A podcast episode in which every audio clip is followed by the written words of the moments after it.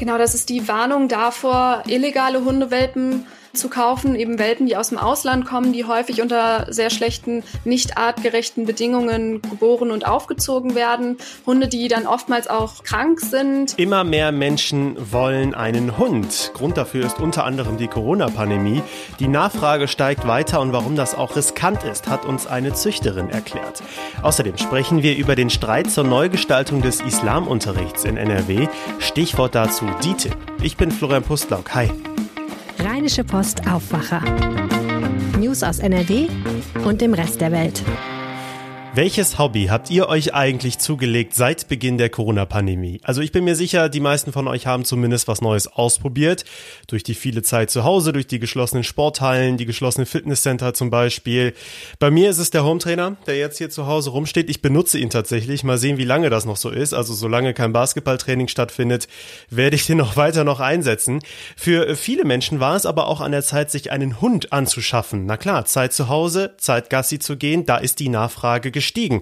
Und zwar so stark, dass es mittlerweile eine lange Warteschlange gibt für gezüchtete Hunde. Und leider gibt es auch viele Fälle von illegalem Welpenhandel in NRW. Darüber spreche ich jetzt mit meiner Kollegin Caroline Streckmann. Hallo.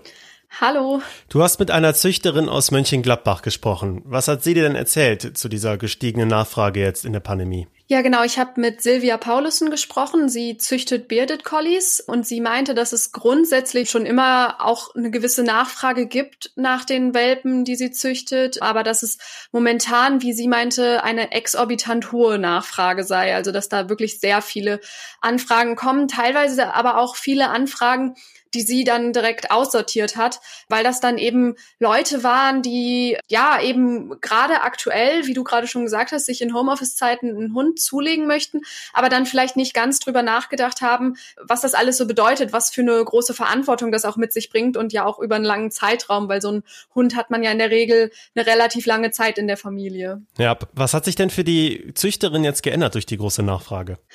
Ja, genau. Sie hat halt gesagt, dass es natürlich insgesamt ein größerer Aufwand ist, diese ganzen Anfragen zu bearbeiten und zu beantworten, weil sie halt auch immer guckt, welcher von den Interessenten dann eben auch zu dem Hund passt. Sie hatte erzählt, dass sie jetzt im Februar den letzten Wurf hatte und da auch ziemlich schnell alle Welpen ja weggegangen sind, wenn man so das so salopp sagen möchte. Es ist aber auf der anderen Seite auch so, dass sie insgesamt eine Warteliste auch hat, auch schon für den nächsten Wurf, der erste vermutlich im Frühjahr nächsten Jahres erwartet wird. Und gleichzeitig kann sie aber auf die gestiegene Nachfrage auch nicht von sich aus reagieren, weil ähm, sie nicht einfach dann mehr Welpen züchten kann, weil das zum einen so ist, dass die Zuchthündinnen nur einmal im Jahr Wurf Welpen bekommen dürfen von den offiziellen Regularien her für die zertifizierten Züchter. Und zum anderen ist es auch so, dass sie das nicht hauptberuflich macht, sondern eben privat. Und das ist natürlich dann auch ein sehr großer Zeitaufwand, sich um die Welpen zu kümmern, wenn sie dann da sind in den ersten Wochen nach der Geburt. Und das kann sie dann auch nicht zusätzlich noch leisten.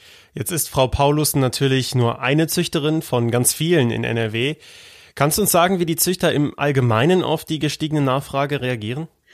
Ja, ich habe auch noch mit dem Verband für das deutsche Hundewesen gesprochen und da hieß es, dass generell die Nachfrage bei den Züchtern momentan sehr hoch ist. Es hieß, dass viele Züchter momentan auch gar nicht mehr unbedingt offiziell angeben, dass sie einen Wurf planen, weil sie dann einfach mit Anfragen so stark überhäuft werden, dass sie das gar nicht mehr unbedingt leisten können. Deswegen da sieht man schon, dass da insgesamt die Nachfrage auf jeden Fall ähm, bei allen Züchtern gestiegen zu sein scheint. Und deswegen warnt der Verband jetzt sogar, ne? Genau, das ist die Warnung davor, illegale Hundewelpen zu kaufen, eben Welpen, die aus dem Ausland kommen, die häufig unter sehr schlechten, nicht artgerechten Bedingungen geboren und aufgezogen werden. Hunde, die dann oftmals auch krank sind und da sind dann auch die bestimmten Vorsorgeuntersuchungen, die man in den ersten Lebenswochen leisten muss, inklusive Impfungen und Entwurmungen.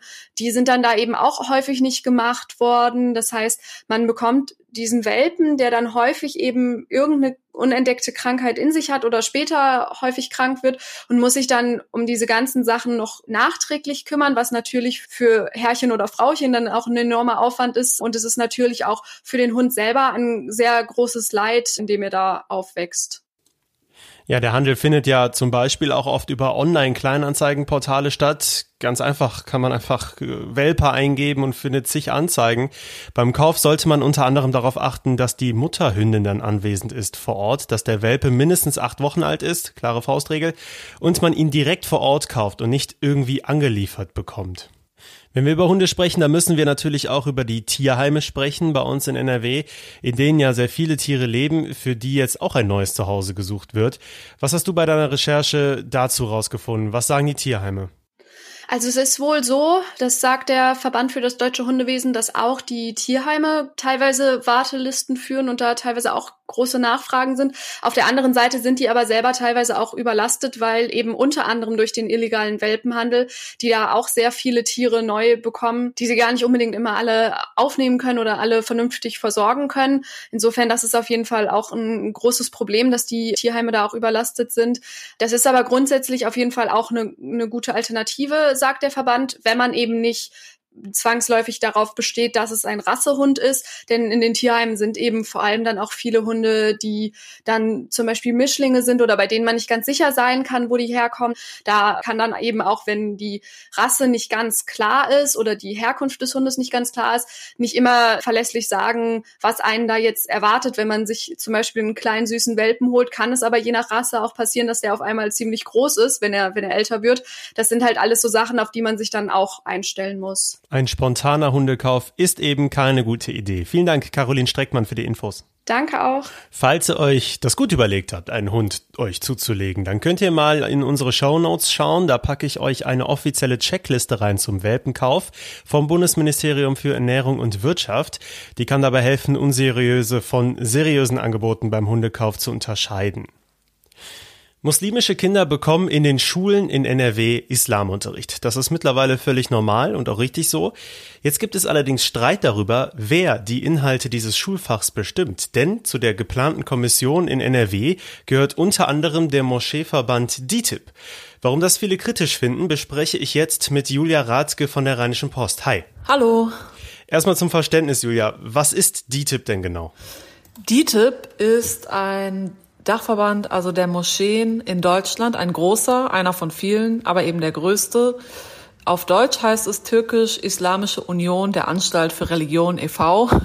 Die Abkürzung DITIB äh, ist abgeleitet aus den türkischen Worten, genau die Anfangsbuchstaben jeweils und der Verband ist unter dem Namen sehr geläufig. Es gibt einen Bundesverband und ja, verschiedene Landesverbände, nicht in jedem Bundesland, aber in vielen und der Hauptsitz von beidem ist äh, bei uns in Köln. Ja, es gibt äh, eigentlich in jeder größeren Stadt Moscheen, die auch dem DITIB angehören.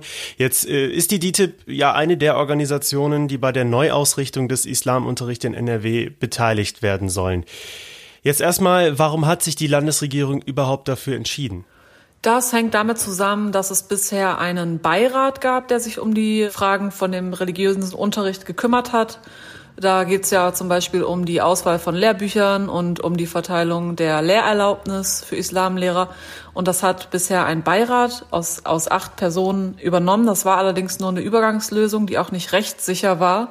Deswegen stand jetzt eine Neuordnung an. Und da hat Frau, die Schulministerin, Frau Gebauer, jetzt eine Kommission ins Leben gerufen, die sich jetzt langsam konstituieren soll. Und mit der Nachricht ähm, ging sie vergangene Woche an die Öffentlichkeit. Mhm.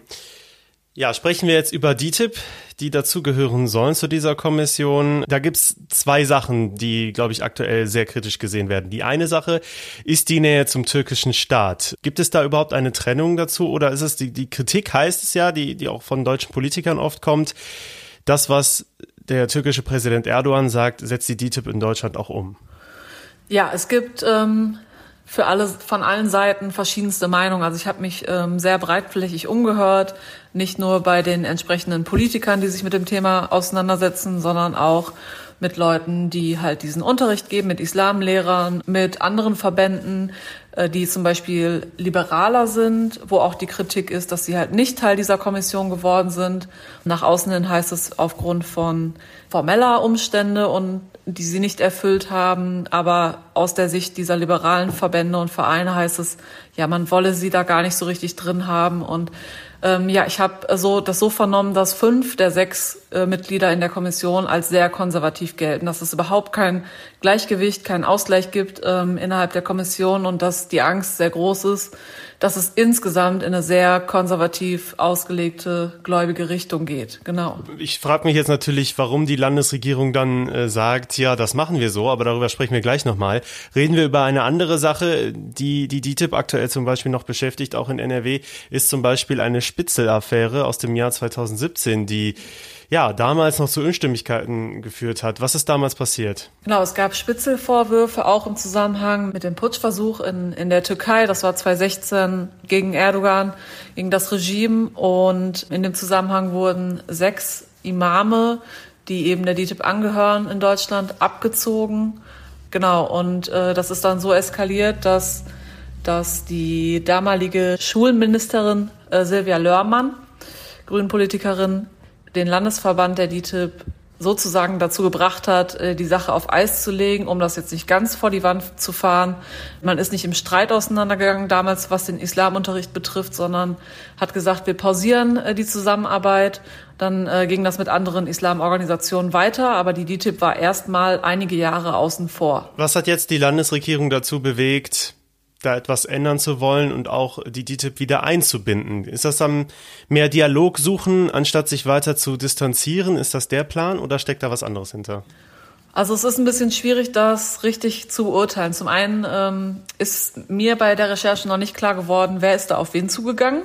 Also hat weder die Landesregierung, äh, das Schulministerium, die Staatskanzlei noch die DTIP selber sich so zu äußern wollen. Man kann sich nur vorstellen, dass man den größten Verband der Moscheen nicht außen vor lassen will, natürlich. Wir haben sehr viele Gläubige. Wir haben allein 22.000 Schulkinder in NRW, die mittlerweile Islamunterricht haben als Schulfach. Und das ist ein, ein großer Teil davon, ist auch ähm, höchstwahrscheinlich DITIB-Moscheegänger oder Gängerin.